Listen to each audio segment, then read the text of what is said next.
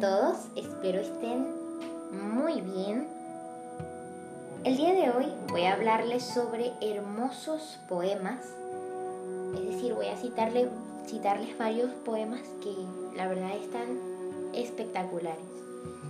De hecho, a los amantes de las letras, las palabras, la lectura, les va a encantar muchísimo y también a los que no, los que son del gremio de eh, la poesía. Así que bueno, empiezo con el primero y es de Teresa de Calcuta, titulado La vida. La vida es una oportunidad, aprovechala. La vida es una bendición, disfrútala. La vida es un sueño, hazlo realidad. La vida es un reto, afrontalo. Vida es algo apreciado, cuídala. La vida es algo valioso, consérvala. La vida es un misterio, descúbrelo. La vida es una promesa, cúmplela. La vida es dolor, supéralo. La vida es un himno, cántalo. La vida es un combate, acéptalo. La vida es una aventura, desafíala. La vida es una tragedia, enfréntala. La vida es suerte, merécela. La vida es vida, defiéndela. Fin de este poema. Bueno, este me pareció solo un poco extenso y bueno, lo que he notado es que tiene como que diversos paradigmas para ver la vida. O también intenta explicar que la vida es muchas cosas a la vez, bonitas y desagradables. En fin, continuemos con el otro poema. Este está titulado Amor Eterno y es de Gustavo Adolfo Becker. Y dice así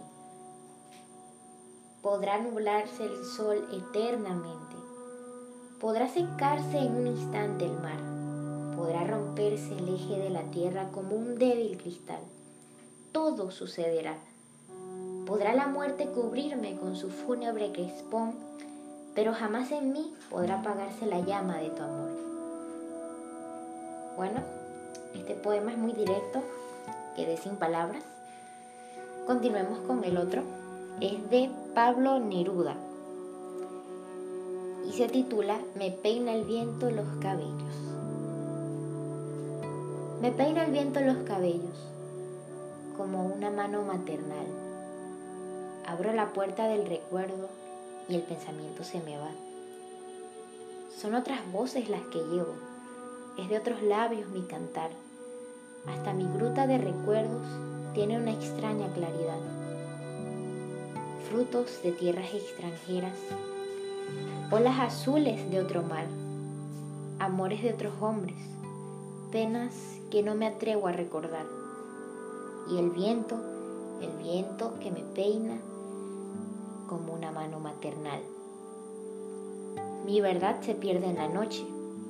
No tengo noche ni verdad. Tendido en medio del camino, deben pisarme para andar Pasan por mí sus corazones ebrios de vino y de soñar. Yo soy un puente inmóvil entre tu corazón y la eternidad. Si me muriera de repente, no dejaría de cantar. Bueno, este es el fin de ese poema y bueno, se puede notar que las palabras pueden expresar lo que imaginamos, pueden expresar esa percepción única sobre algo sin necesidad de que parezca lógico. Bueno, el siguiente poema es de autor anónimo y está titulado Cuando el mar sea redondo. Cuando el mar sea redondo y el sol deje de brillar, ese será el día en que te puedo olvidar. Ahora voy con otro poema que también es de autor anónimo y se titula No te detengas. La mejor manera para no perder la brújula durante el camino es asegurarnos de ser nosotros mismos e intentar superarnos cada día sacando nuestra mejor versión. Nunca pierdas tu camino, porque en los largos caminos se conocen los buenos amigos. Hay lugares donde uno se queda y lugares que quedan en uno. Pero no te detengas. Tu vida es como un libro. Se termina un capítulo y empiezas otro. Deja que la vida siga fluyendo y no te aferres a nada ni a nadie. Todo tiene su momento en nuestras vidas y también tiene un porqué. Lo que sea que venga, déjalo venir. Lo que sea que se queda, déjalo estar. Lo que se va, déjalo ir. Mientras ves descubriendo lugares, porque siempre hay un lugar nuevo por descubrir. Sigue fluyendo, no lo olvides. Encontrarás gente diferente, pero recuerda, si no podemos poner fin a nuestras diferencias, contribuyamos a que el mundo sea un lugar apto para ellas. No te detengas, ve a tu ritmo y sigue caminando, pero nunca olvides volver a ti mismo. Y siempre, siempre desafíate a ti mismo. Es el único camino que conduce al crecimiento. Bueno, fin de este poema. Está bellísimo y lamento no haber conseguido el nombre del autor porque de verdad que se merece sus elogios, así como todos los anteriores porque tienen poemas espectaculares. Ahora voy a leerles un último poema que es escrito por mi persona, Yuen Sequea, y está titulado Quiero hablar con mi yo de 52 años.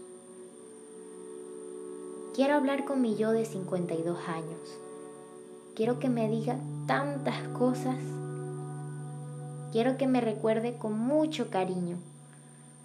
Quiero que no se olvide de mis bellas ansias de conocer más de esta vida, de tener bellas vivencias Quiero que me cuente esas vivencias una a una. Quiero que conserve esta bella esencia. Quiero que nunca olvide esta suave piel. Cómo se siente tocarla, tenerla, mirarla, admirarla. Quiero que mi yo de 52 años esté muy orgulloso de todo su camino y de todo ese caminar tan tierno de aquí hacia allá. Quiero ver que todo el peso de estas palabras aprieten tanto a mi corazón y garganta que hayan lágrimas. Lágrimas muy lejanas del dolor, pues nada que ver con ello. Serán lágrimas de nostalgia, de amor, de felicidad, qué sé yo. Serán lágrimas de las buenas. Bueno, esto ha sido todo por hoy. Espero les hayan gustado todos estos poemas. Y bueno, Cuídense mucho. Hasta luego.